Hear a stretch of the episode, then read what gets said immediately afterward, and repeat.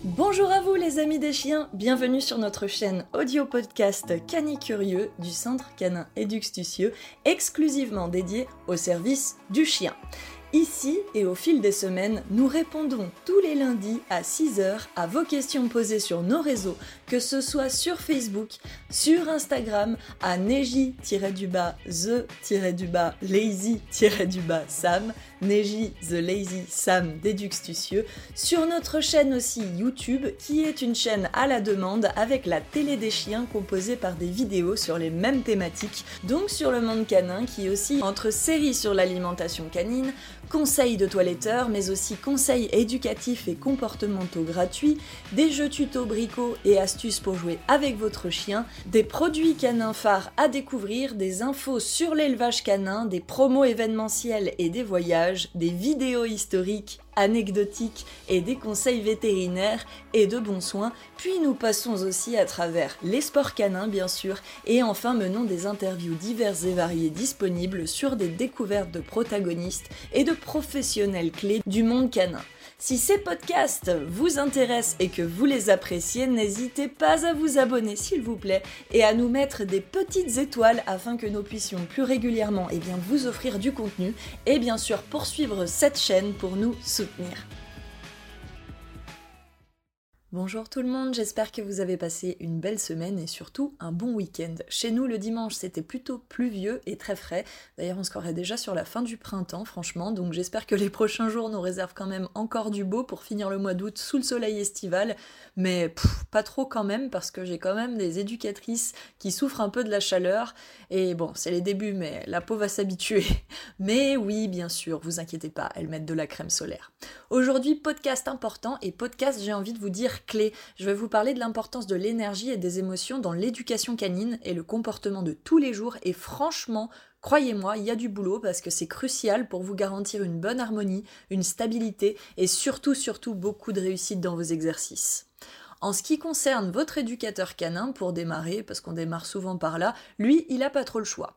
Nous sommes censés être des maîtres dans l'art de la gestion de nos émotions et de nos énergies sur le terrain avec le chien, car contrairement à un politicien qui, lui, pourrait vous arnaquer et se cacher derrière tout un tas de mensonges au niveau des mimiques et de la gestion de son timbre de voix ou du langage de son corps, le chien, lui, vous rôde direct.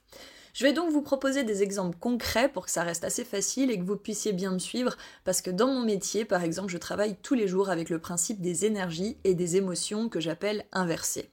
Par exemple, si je reçois un chien agressif craintif, donc qui déclenche des comportements indésirables par peur, je dois lui donner l'assurance d'être quelqu'un de sûr d'elle, qui n'a pas peur et au contraire qui sait parfaitement tout ce qu'elle va mettre en place dans la logique et la structure de travail pour lui donner justement confiance en moi et me permettre de gagner le droit, si je puis dire, de le conduire dans un premier temps à travers plusieurs petits tests qui vont me permettre de mieux le connaître, lui, son histoire et ses réactions, mais surtout sa façon de raisonner en le mettant face à ses problématiques, puisque c'est là que je vais pouvoir le découvrir au mieux.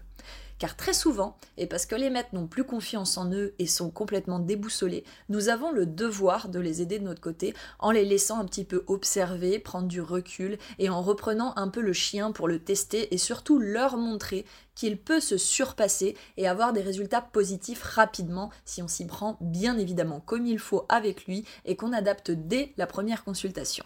Cette partie très importante nous permet de redonner confiance et espoir en les maîtres et en leur capacité pour un avenir plus serein car au risque de vous décevoir, eh bien non, nous n'avons pas de pouvoir magique. Ce qui nous permet d'avoir des résultats concrets et rapides lorsque nous vous montrons des exercices, eh bien c'est notre stabilité émotionnelle, la maîtrise parfaite de nos émotions et bien évidemment une méthode adaptée pour le raisonnement de votre chien vis-à-vis -vis des troubles que vous nous présentez et qu'il nous présente. Sachez que la première consultation chez un éducateur canin est très importante pour vous en termes d'énergie et d'émotion. C'est là que vous devez observer si les résultats sont prometteurs, avec une bonne méthode aussi, et si la communion se fait entre lui et le chien, et surtout aussi avec vous, afin d'avoir un triangle fort et puissant entre ces trois êtres vivants clés dans le travail. Car c'est la base de notre réussite, de votre réussite. Si par exemple l'éducateur n'a pas confiance en lui, ne gère pas ses émotions, qu'il n'est pas clair dans ses instructions vis-à-vis du chien et vis-à-vis de vous, alors le chien perçoit directement de son côté et n'acceptera pas de se faire conduire dans la pédagogie par cette personne qui n'est pas estimée comme fiable, bien évidemment. Ce peut être aussi votre cas si la personne bégaye et que vous voyez qu'elle n'est pas très concrète dans ses explications. Par exemple, lorsque je reçois des personnes qui ont un chien avec des troubles du comportement, tout le monde se met tout de suite à l'aise avec nous puisqu'il s'agit d'un membre de la famille et croyez-moi, on aura toujours sûrement pire que votre chien. Donc de notre côté, bonne humeur, dérision et accompagnement sont garantis et c'est ce qui va faire du bien, ce qui va vous faire du bien et ce qui va faire du bien votre chien et ça c'est important. Donc la première chose concrète, eh bien c'est de sentir ce premier contact avec votre éducateur et si l'un ou l'autre ne le sentez pas entre vous et votre chien, partez, fuyez, prenez vos jambes et vos pattes à vos coups et dégagez très vite. En cours d'éducation, il y a bien évidemment donc du travail et de la rigueur, mais derrière tout ça, il y a surtout un aspect de bien-être. Vous et votre chien, vous devez vous sentir parfaitement encadré et vous devez avoir la claire intuition, puisque là on va parler aussi d'intuition, que l'éducateur est passionné par votre chien et ce peu importe ce pourquoi vous le consultez. Il doit s'intéresser à sa race, à sa personnalité, à votre histoire et va en tirer une construction pédagogique claire et adaptée à ses capacités et aux vôtres. Et ça, c'est possible de vous le montrer dès la première consultation. Parfois, on pourrait très vite régler des choses, mais en fait, l'état émotionnel du maître doit être travaillé en amont car le maître a souvent perdu confiance en lui, en ses capacités et en son chien. Et notre rôle à nous, eh bien, c'est de les remettre tous les deux, le maître et le chien, en valeur et en succès. Voilà pour ce qui concerne déjà les éducateurs canins. Mais cette tâche n'est déjà pas facile et dépend aussi de la perception des choses. Par exemple, lorsque je reçois une demande de rendez-vous sur mon bureau pour un chien agressif, je ne me dis pas Oh mon dieu, j'ai peur, il a envoyé plusieurs personnes à l'hôpital, comment je vais faire, je suis stressée. Si je commence déjà à stresser et à être dans cette perception-là, alors je passe complètement à côté de l'essentiel. Je ne suis absolument pas comme ça et je pense que les gens imaginent souvent cela vis-à-vis -vis de notre métier car parfois quand nous avons des spectateurs qui attendent pour les prochains cours qui sont plus calmes, ils me disent oh là là, quel courage, je ne sais pas comment tu fais, moi j'aurais trop peur. Mais en fait, pas du tout. Dès que ces formulaires atterrissent entre mes mains, la seule émotion qui m'anime, en fait, je pourrais dire éventuellement, c'est l'impatience. Je suis pressée, j'ai hâte de voir le chien, je suis passionnée, j'ai hâte d'apprendre à le connaître, d'établir un contact avec lui, de m'imaginer comment eh bien, je peux l'approcher pour pouvoir rentrer dans son monde et mieux le comprendre vis-à-vis déjà de ce que j'ai entre les mains, et son maître avec lui en première consultation, eh bien, pour comprendre ce qui lui arrive et l'aider donc au mieux. Oui, donc on s'attache énormément à ces chiens car on n'a qu'un seul objectif dans le fond et qu'une seule passion, l'aider avec nos connaissances et la confiance en nos capacités. Je vais pas vous mentir, l'expérience apporte cela avec le temps si vous êtes éducateur canin et vous permet d'oublier complètement l'aspect de la crainte qui n'a en fait plus du tout sa place chez nous. D'ailleurs, c'est pas ici pour la crainte.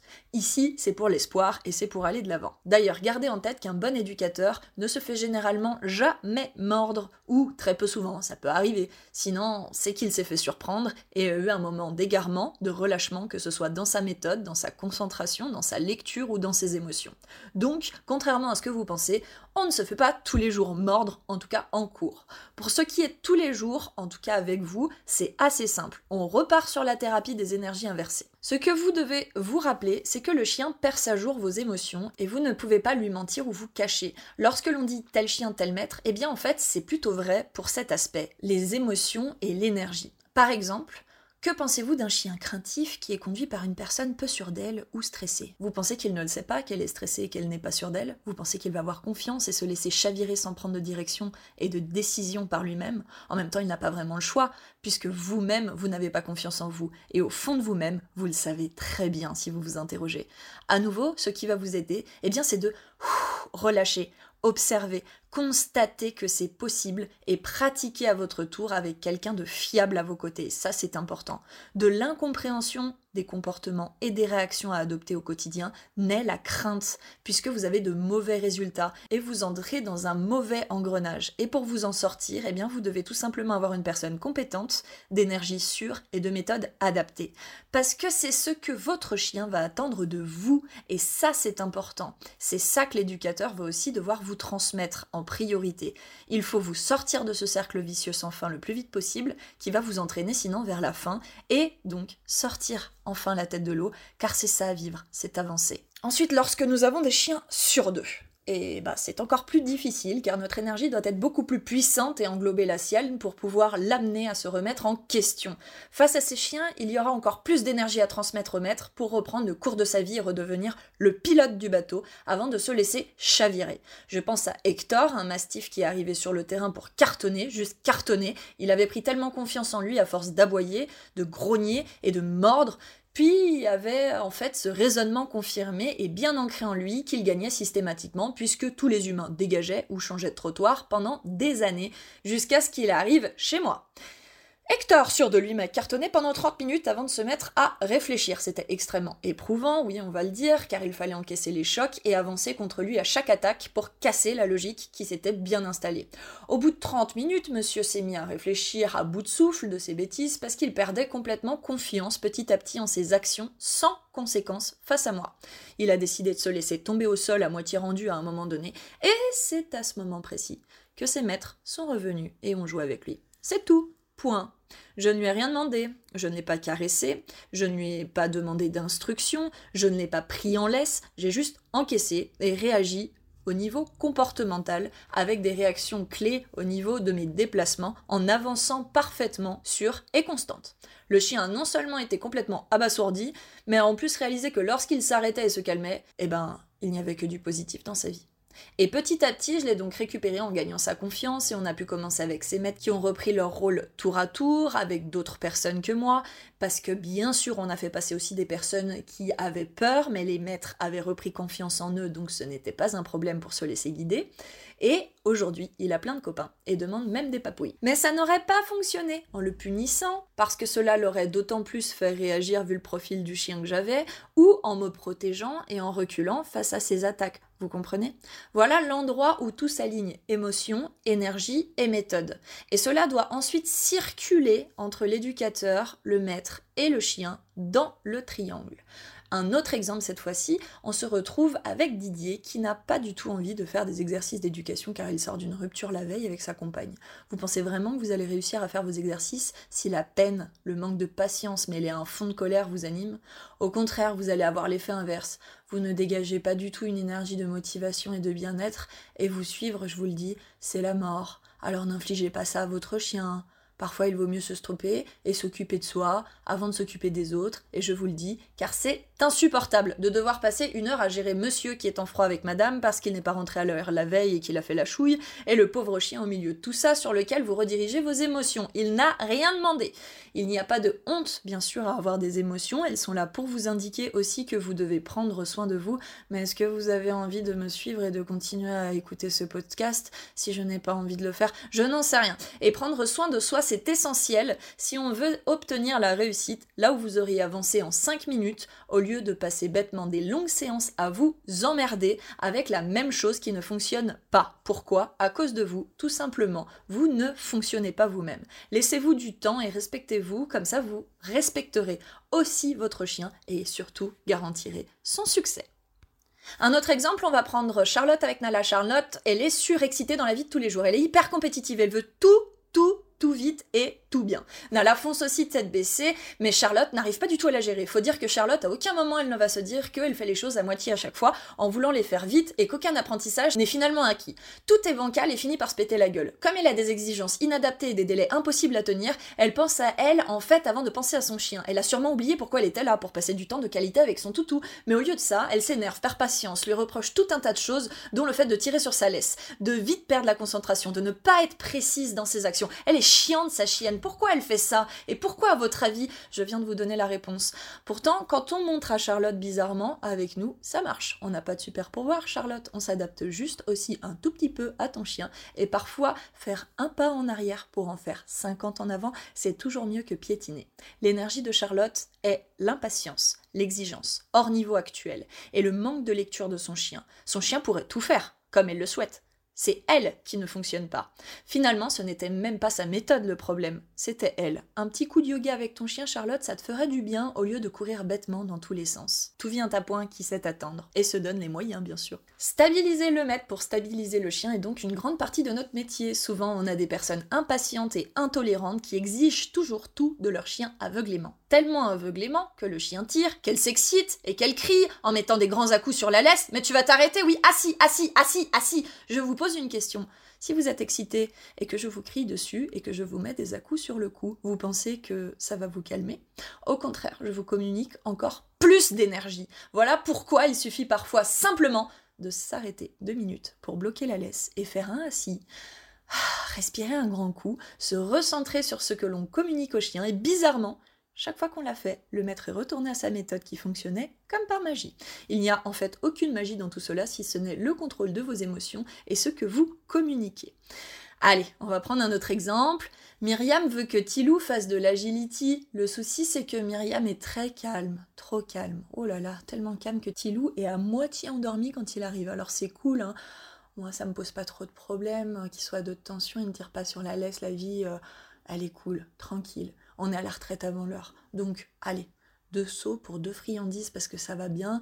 Mais Myriam, elle a jamais joué avec Tilou. D'ailleurs, elle vous dira qu'il aime pas ça, Tilou, euh, sans se rappeler qu'en fait, elle a jamais vraiment essayé. Tilou, il va aller se coucher à ses pieds après deux sauts alors qu'il a un an et demi et que c'est un berger australien. Bon, bah Mélanie, elle va se creuser la tête pour apprendre à Tilou à jouer, et au bout de quelques minutes seulement, de monter en énergie et de jeu, Tilou va courir après Mélanie, parce qu'en fait, finalement, Tilou, il aime bien le jeu, donc du coup, il a envie de rattraper Mélanie pour jouer avec elle. Et il va passer une dizaine d'obstacles. Pourquoi? Parce que l'énergie de Mélanie l'a entraîné. En même temps, Mélanie, en ce moment, elle tourne la formation Agility, et ses chiens, ils ne savent pas qu'au bout de 50 répétitions, il y en a encore deux. Il y eh oui, il y a deux plans à faire pour que les gens ils puissent comprendre. Donc, effectivement, les chiens de Mélanie, ils fatiguent.